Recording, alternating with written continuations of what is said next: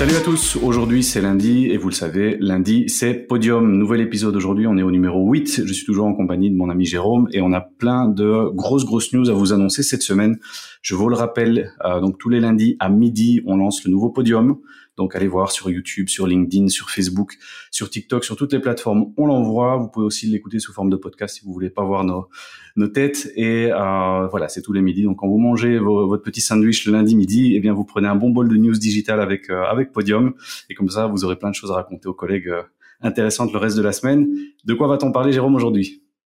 Yes, salut Julien. Ben donc aujourd'hui, on va parler SEO, SEA. Gros débat, gros sujet qui mérite, je pense, quelques clarifications. On va parler de la fin d'Analytics, en tout cas tel qu'on le connaît. Euh, gros dossier aussi. Et on terminera, on vous l'avait déjà annoncé la semaine dernière, euh, et donc ça arrive cette fois-ci. On va reparler de Pinterest euh, avec la présentation qu'ils ont faite il y a pas longtemps, Pinterest Presents, et quelques nouveautés pour tout ce qui est shopping. Donc on en parle, on terminera en tout cas par ce gros sujet. Donc premier sujet, Julien, SEO, SEA, dis-nous-en un petit peu plus. Écoute, ce, ce sujet, il part d'une news qu'on a vue sur le site Search Engine Journal où en gros, euh, il nous parle d'un nouveau protocole qui s'appelle Index Now. Donc c'est un petit peu technique. Pour ceux qui ont fait un petit peu de SEO, vous le savez, le SEO prend du temps. Quand vous faites des modifications sur votre page ou que vous lancez un nouveau site, eh bien ça prend un peu de temps avant que les moteurs de recherche comme Google ou Bing euh, viennent sur votre site, enregistrent vos pages et les mettent à l'index. Et donc c'est ce qui rend parfois le SEO un petit peu long et compliqué, c'est que chaque fois que vous faites des modifications, eh bien il faut un peu de temps que les robots arrivent euh, sur votre site pour venir voir ce qu'il y a sur vos pages et l'indexer ou non. Et donc ici ce nouveau protocole Index Now a pour but de simplifier un peu tout ça, c'est-à-dire qu'à partir du moment où vous avez des nouvelles pages ou un nouveau site que vous voulez publier et que vous voulez le publier en une fois sur tous les tous les navigateurs et que les navigateurs viennent rapidement le voir pour pouvoir le mettre dans l'index et donc vous référencer, eh bien ce protocole est là pour ça. Donc actuellement, euh, il est toujours en test euh, et a pour but vraiment d'accélérer la mise en ligne et le, et le ranking, si vous voulez, de, de vos différentes pages et de vos différents sites au niveau du SEO ce qu'il raconte ici dans l'article, c'est que bah, c'est voilà, c'est un protocole open source qui est disponible pour les pour les différents publishers. Et alors, ben, le gros avantage, c'est que euh, ça évite de devoir envoyer son site à Google via le Search Console, de devoir l'envoyer à Bing via leur Search Console aussi, et l'envoyer finalement à tous ces navigateurs manuellement. Ça prend ça prend pas mal de temps. Et donc ici, actuellement, c'est ce qu'ils nous disent. Il y a il y a plusieurs euh, outils de recherche comme Bing, Yandex, qui utilisent déjà ce protocole. Ça devrait arriver normalement sur euh, sur Google. Ils sont en train de le tester. Et donc voilà, je trouve ça intéressant pour tous les gens qui font du qui font du SEO de pouvoir voilà euh, indexer vos nouveaux contenus un petit peu plus vite avec ce nouveau protocole. Donc c'est quelque chose qu'on testera dans les dans les semaines à venir. Et ce qui nous permet justement de parler du, du sujet aujourd'hui, c'est toujours ce SEO versus SEA. Donc tu le sais, Jérôme, on reçoit beaucoup de gens qui arrivent chez nous en disant bah, tiens voilà j'ai vu dans une formation ou j'ai vu sur le web que je devais faire du SEO. On va faire du SEO et ça va marcher pour mon site. Et donc après, dans la pratique, on se rend compte que c'est un peu plus compliqué que ça et que le, et que le SEO finalement prend du temps. Donc ça, je voudrais encore clarifier la différence aujourd'hui entre SEO et SEA, référencement naturel, référencement payant. Attention que le référencement naturel n'est pas gratuit, ça on en reviendra plus tard.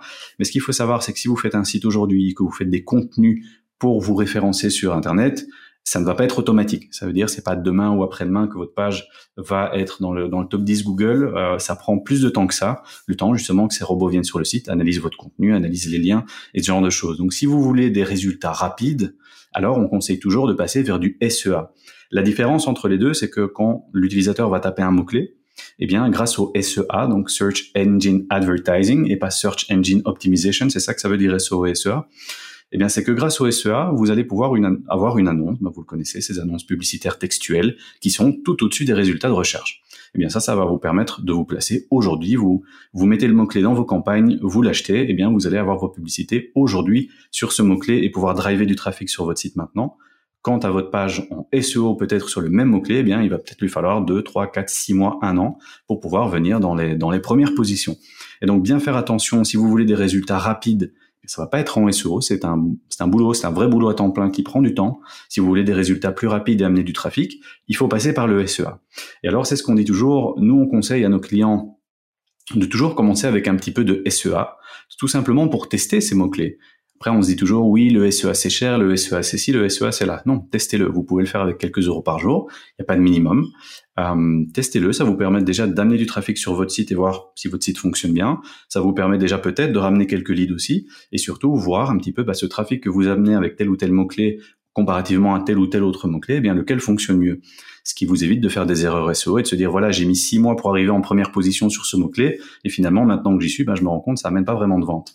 Et donc le SEA et le SEO c'est pas deux choses totalement opposées qu'il faut euh, qu'il faut voir l'une contre l'autre, mais plutôt joindre leurs forces et faire des tests en SEA, commencer avec le SEA pour justement avoir des apprentissages pour votre SEO. Donc ça, je trouve ça super important. Je sais pas ce que tu en penses toi, Jérôme. Est-ce que tu reçois aussi régulièrement des, demandes par rapport à ça et des questions par rapport au, SEO, SEA Mais je pense qu'il y, a souvent la confusion qui existe, euh, ou même dans des briefings, des demandes qu'on peut recevoir. Euh, le client demande de lancer une campagne et de faire du SEO, euh, et dans le but de générer de la visibilité, de générer du trafic. le SEO, on peut y arriver, mais quand la campagne dure un mois, quand on a une deadline qui est, qui est mise, honnêtement, le SEO, c'est ce que tu disais juste avant, euh, bah, il va falloir du temps. Donc, euh, c'est euh, les choses sur lesquelles on va se positionner. Il faut remplir, euh, il faut remplir des balises, il faut remplir certaines choses dans le dans le code de votre page. donc, ça va prendre un certain temps. Et donc, on pourrait se dire que le SEO, c'est un petit peu une course de fond versus le SEA qui est un petit peu un sprint, qui est un peu le voilà la, le coupe-fil qui peut exister dans les parcs d'attractions. ça permet effectivement de, de se positionner sur certains mots clés. Euh, l'avantage, c'est qu'on peut voir, euh, et tu, tu me corriges si je me trompe, mais on peut voir un petit peu la concurrence qui existe sur certains mots-clés. Euh, avec des outils, des outils qui sont proposés par Google. et donc, ça vous permet, par rapport à une stratégie, de se dire, voilà, il y a des mots-clés qui sont peut-être hyper évidents pour mon business. Ils sont tellement évidents que j'ai déjà une grosse concurrence de la part d'autres entreprises. si je veux me mettre, me référencer sur ces mots-là, en tout cas de manière payante, bah, soit je paye le prix qui est, euh, qui est induit par la grosse concurrence, soit je peux me, positionner sur d'autres mots-clés qui sont peut-être sous-jacents, qui sont qui représentent peut-être moins un moins gros volume, mais qui sont peut-être plus intéressants en termes de conversion. Euh, et donc je pense que c'est vraiment important de, de mentionner les deux et de dire voilà par rapport à ce que vous voulez, euh, quel est l'horizon en termes de timing? Euh, Est-ce qu'il y a euh, d'autres choses qui vont arriver? Est-ce que vous avez des campagnes sur les réseaux sociaux? Euh, Est-ce qu'il y a d'autres activités qui sont générées? Et de bien comprendre, de bien faire la distinction entre les deux.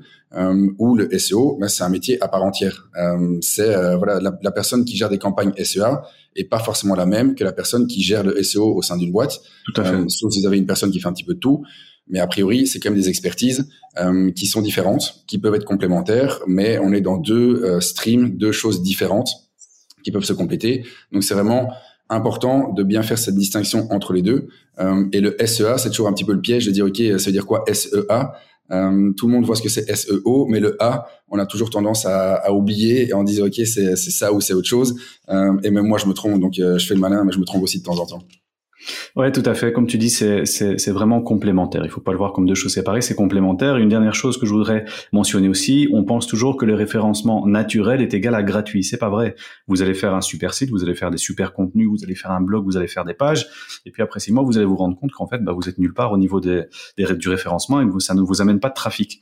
Et donc ça, c'est une autre part du SEO un peu plus technique. On n'y reviendra pas aujourd'hui, mais c'est d'avoir des liens d'autres sites vers votre site pour pouvoir le faire monter. Et donc, bah, rien que la rédaction des articles, payer quelqu'un pour faire les articles, euh, payer des articles sur des blogs, acheter des liens, avoir quelqu'un qui s'occupe de votre site, quelqu'un qui s'occupe de la maintenance, tout ça coûte de l'argent. Donc il faut surtout pas croire que le SEO c'est gratuit et donc je le fais parce que c'est gratuit. Non, non, il faut toujours bien réfléchir que tout ça induit un coût euh, qu'on pense peut-être pas toujours à la base. Donc voilà, j'espère qu'on a clarifié un peu la situation ici SEO, SEA pour que euh, vous ne fassiez plus ces erreurs qu'on voit qu'on voit encore trop souvent. Eh bien, écoute, Jérôme, passons alors sur le deuxième article euh, aujourd'hui du, du, podium du jour. Gros, gros, gros article. C'est, on a eu cette news euh, il y a peu.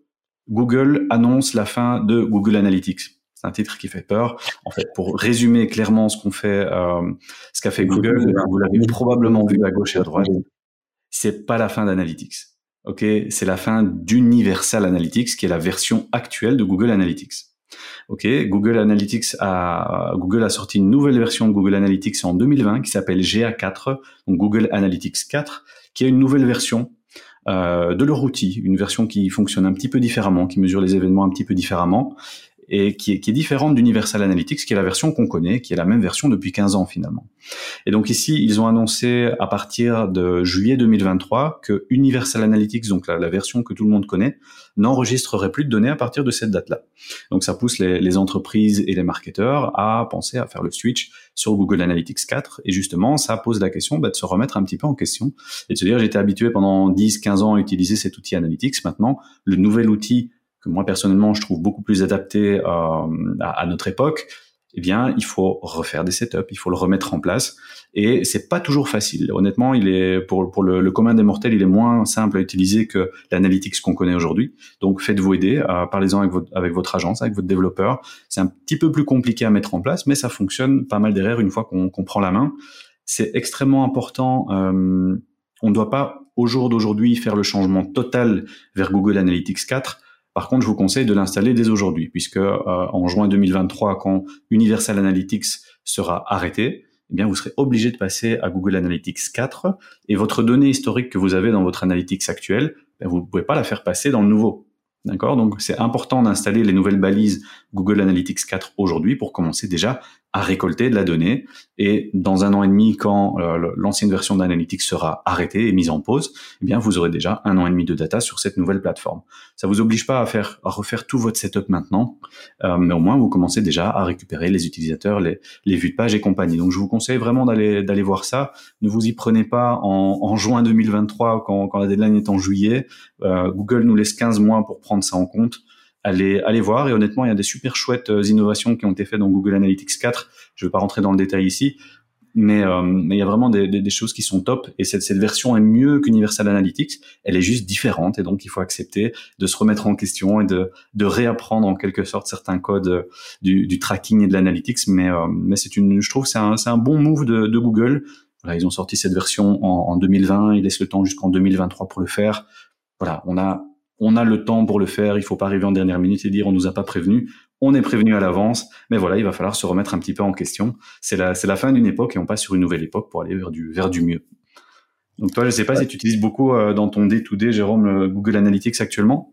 Oui, Analytics, mais pas le 4. Euh, je suis déjà tombé dessus en me disant, oui, c'est quoi, c'est quoi cette version? Je retrouve plus mes, euh, mes repères.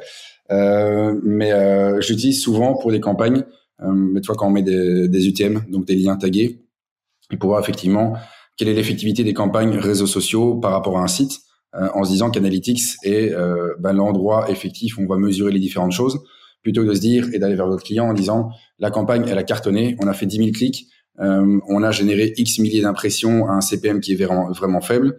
Ben, quand vous faites du trafic, euh, si vous êtes le client, ce qui vous intéresse, c'est ce qui est arrivé sur votre site. Euh, plutôt que d'avoir un rapport qui est hyper positif et qui vous dit super campagne CPC à, à 10 cents, bah, si entre ce que Facebook vous annonce et ce que vous avez sur la plateforme, vous avez perdu 90% de trafic, le, le coût par clic, bah, fondamentalement, c'est pas du tout le même. Euh, et donc, en mettant des liens qui sont traqués, on peut retrouver dans Analytics les campagnes, on peut voir effectivement comparer bah, de quelle manière les campagnes sociales euh, sont plus ou moins effectives euh, par rapport à d'autres sources de campagnes pour générer des objectifs. Ça peut être des ventes, ça peut être des vues qualitatives, ça peut être des téléchargements de brochures ou de, ou de formulaires.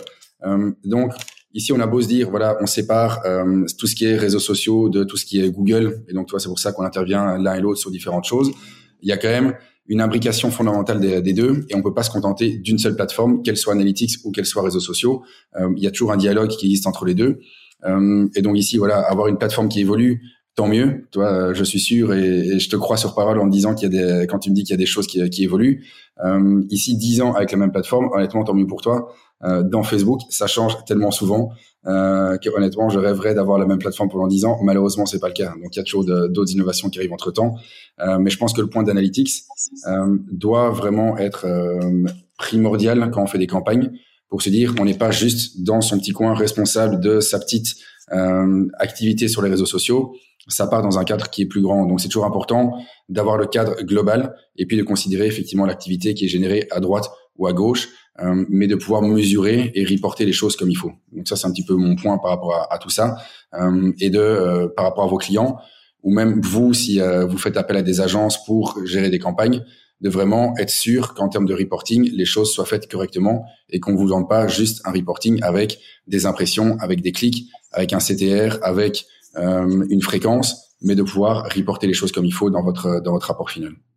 Ouais, tout à fait. Et donc, pour faire juste un petit aparté par rapport aux outils analytics, ici, on parle beaucoup de Google Analytics. Pourquoi? Parce que cet outil a été jusqu'à présent gratuit. Voilà, c'était, c'était, c'est un nouveau site, on a installé Google Analytics, c'était gratuit. Euh, il faut savoir qu'il y a d'autres outils que Google Analytics dont on parle beaucoup moins évidemment. Certains outils sont gratuits, d'autres outils sont payants, mais il faut savoir qu'il y a des alternatives. On en parlait dans, dans un épisode précédent euh, que, le, que, les autorités euh, autrichiennes parlaient peut-être d'interdire Google Analytics en Europe, toujours à cause de ce même problème que la, data européenne était stockée sur des serveurs américains, donc hors de l'Europe. Eh bien, n'oubliez pas que vous avez aussi des outils analytics européens qui stockent la donnée sur des serveurs européens et donc ça pose aussi moins de problèmes à ce niveau-là. Et donc euh, Analytics, Google Analytics c'est le plus connu, c'est pas le seul, il y a d'autres outils qui sont vraiment super que nous on utilise aussi sur sur d'autres sites. Maintenant, souvent ces outils sont payants. Maintenant, euh, est-ce que c'est vraiment un coût énorme de payer 10, 15 ou 20 euros pour avoir un outil qui fonctionne aussi très très bien et qui a même parfois plus de possibilités qu'un Google Analytics et savoir que sa donnée est ici stockée en Europe et pas aux US ça peut valoir la peine. Donc je vous dirais, je vous dirais vraiment voilà, euh, si vous n'avez pas encore de solution Analytics, eh bien là il est grand temps de le faire. On est en 2022, installez-le sur votre site. Si vous êtes sur un Google Analytics et que vous y allez de temps en temps, eh bien voilà, pensez à passer sur la nouvelle version ou du moins à l'installer en parallèle pour le moment. Et si vous voulez aller un petit peu plus loin aussi, c'est de se poser la question, ben tiens, on était sur Universal Analytics est-ce qu'on passe sur Google Analytics 4 ou est-ce qu'on se dit, bah tiens, c'est peut-être le moment d'aller réfléchir un peu plus loin. Peut-être il y a d'autres outils qui font le boulot aussi, qui répondraient peut-être à nos, à nos questions et nos interrogations et qu'on préférait peut-être à, à, Universal Analytics qui a vraiment le monopole depuis, euh, depuis une dizaine d'années. Donc voilà. Faites attention, préparez-vous, vous avez encore 15 mois, mais euh, n'attendez pas trop et, euh, et, faites le switch le, le, le, plus rapidement possible pour pas être pris au dépourvu. On vous aura prévenu. Eh bien, Jérôme, je te propose qu'on passe alors sur le dernier article de ce, podium. Pinterest a fait son événement annuel Pinterest Presence et nous a présenté, comme son nom l'indique, plein de, news qui sont vraiment top, top, top. Je te laisse en, parler. Euh, donc ça s'est passé il y a pas longtemps. Hein. On vous avait déjà dit la semaine dernière qu'on allait vous reparler de Pinterest, euh, le plan, le parent pauvre un petit peu des, plans médias. On a vu que ça fait réagir euh, pas mal de personnes parmi vous qui, qui ont commenté ou qui nous ont envoyé des messages par rapport à ça. Mais donc ici, Pinterest est venu présenter euh, son événement annuel. Alors c'est un petit peu euh, ce qu'on avait à l'époque avec d'autres plateformes sociales euh, qui invitaient régulièrement des agences pour présenter différentes choses. et donc dans cette Pinterest Present, il y a différentes choses qui ont été présentées. Il y a un petit peu du contexte. On vous a parlé de la, la qualité de l'audience, donc qui est plus qualitative que d'autres plateformes, par exemple du groupe du groupe Meta. on, il parle aussi de tout ce qui est prédiction. Et donc Pinterest chaque année fait un rapport de tendance et donc euh, ici avec 2022, on l'a pas abordé, mais on le fera, on le fera dans, peut-être dans un épisode prochain ou, euh, ou l'année prochaine carrément. par rapport à ce qui se passe sur la plateforme, ils sont capables d'anticiper certaines tendances et donc ils font des prédictions. Et sur l'année précédente, je pense de mémoire qu'il y a 80% des prédictions qui sont réalisées. et donc ils vous les divisent selon différents sujets, mais par rapport à tout ce qui se passe sur la plateforme, ils sont capables d'anticiper, de voir des, tendances, des mouvements un petit peu l'exemple classique qu'on a avec euh, Google qui est capable de détecter des, des euh, épidémies de, de, grippe parce que les gens commencent à taper euh, certains mots. On est un petit peu ici dans la, dans la même dans la même veine.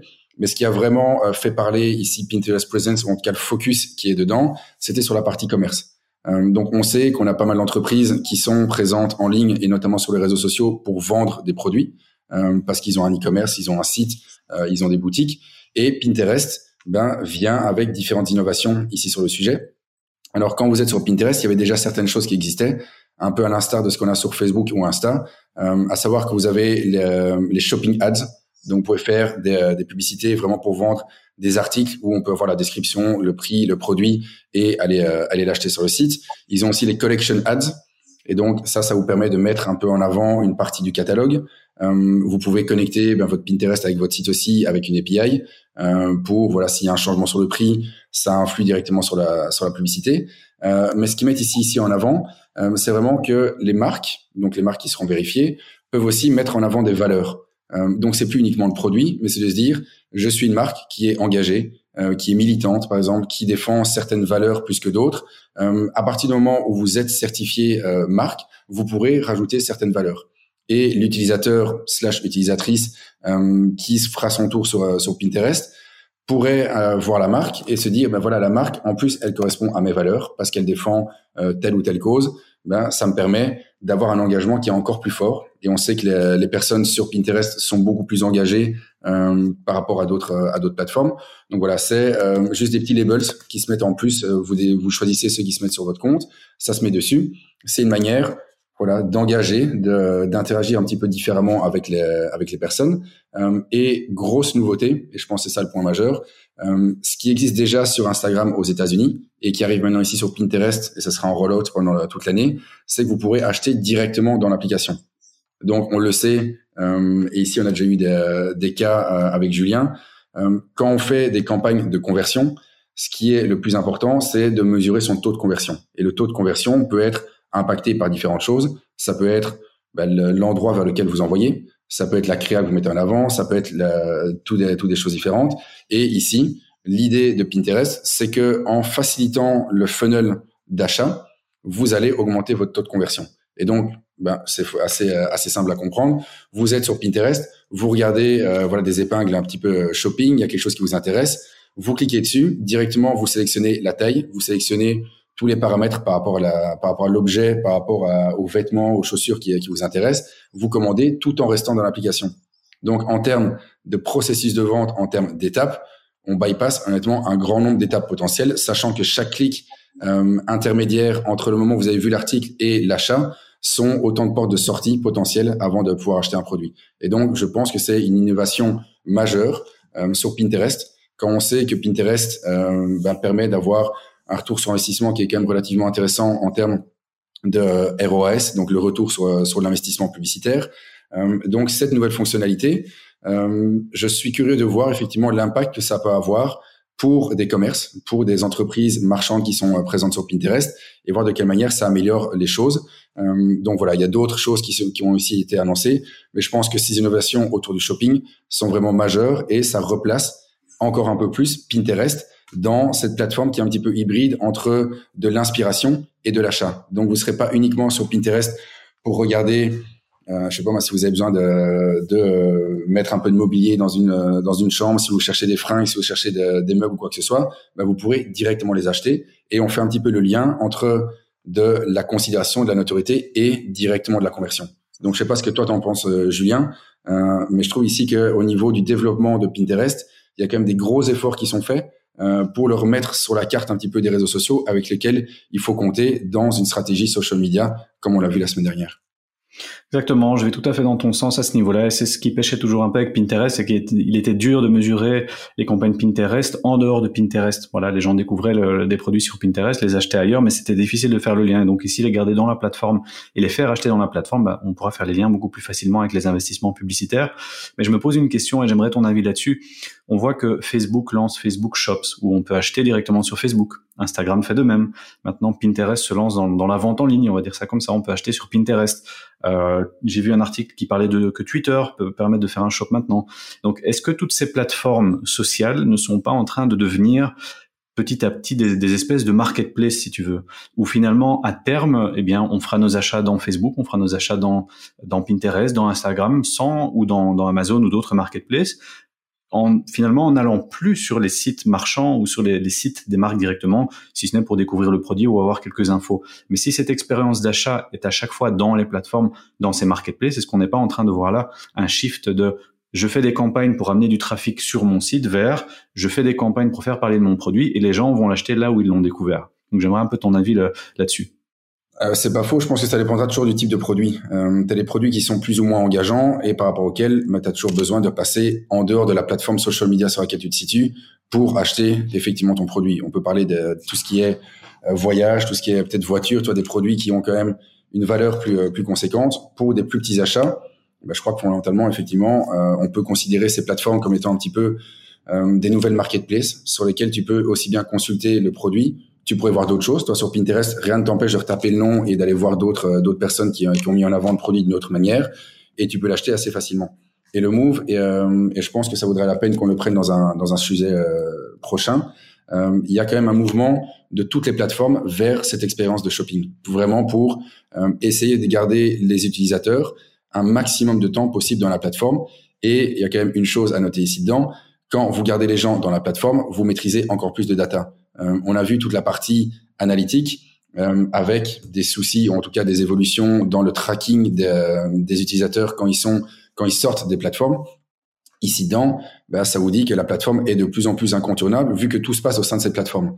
Euh, et donc, on, a, on le voit au niveau des audiences personnalisées. On peut traquer les gens en fonction du comportement qu'ils ont dans la plateforme.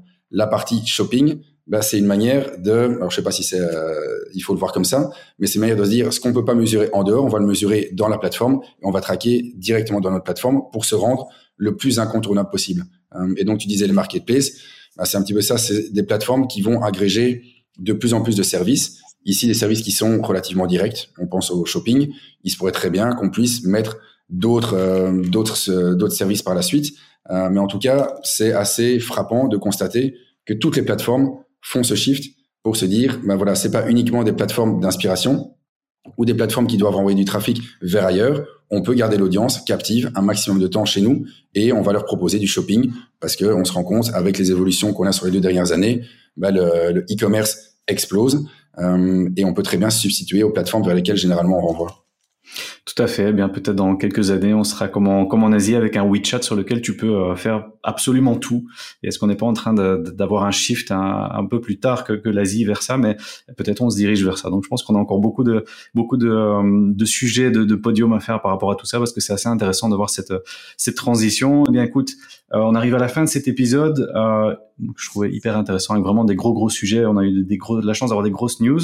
Et je vous rappelle toujours abonnez-vous, abonnez-vous à YouTube, abonnez-vous au podcast, ça vous permet de savoir quand les nouveaux sont sortis. Comme ça, on ne doit pas toujours vous le rappeler et euh, ça vous permet de suivre. Ben, justement, on essaie de faire des liens entre les différents épisodes pour revenir sur des choses dont on a parlé précédemment. Comme ça, ça vous permet de faire le lien aussi. Et ben, je te remercie, Jérôme. Euh, épisode un peu plus long aujourd'hui, 27 minutes. On a, on a parlé beaucoup, mais c'était assez intéressant. Et on se retrouve alors la semaine prochaine pour, euh, je pense, encore des news de Pinterest. On vous en dira plus et, euh, et peut-être encore des grosses news qui arrivent. On, on, verra bien. En tout cas, merci beaucoup de, de vos écoutes. Ça nous fait chaud au cœur et tous les messages privés qu'on reçoit aussi bienveillants, ça nous fait vraiment chaud au cœur. Donc euh, super cool de votre part et on, et on continue sur cette euh, sur cette lancée. Prochain épisode, le numéro 9, ça fera deux mois. Donc là, on reviendra sur les chiffres du deuxième mois. Comme ça, vous le savez, tous les mois, on fait un petit peu une analyse du mois écoulé pour voir un petit peu, ben, tiens, euh, qu'est-ce que ça a donné au niveau de des, des vues, au niveau de l'engagement, au niveau de, des plateformes. Et comme ça, c'est un case study en temps réel, si vous voulez, avec, et qu'on partage avec vous pour vous vous donner un peu ben, l'envers du décor de, de cet épisode de Podium. Allez, je vous dis à la semaine prochaine. Salut, salut Jérôme. Ciao, salut Julien.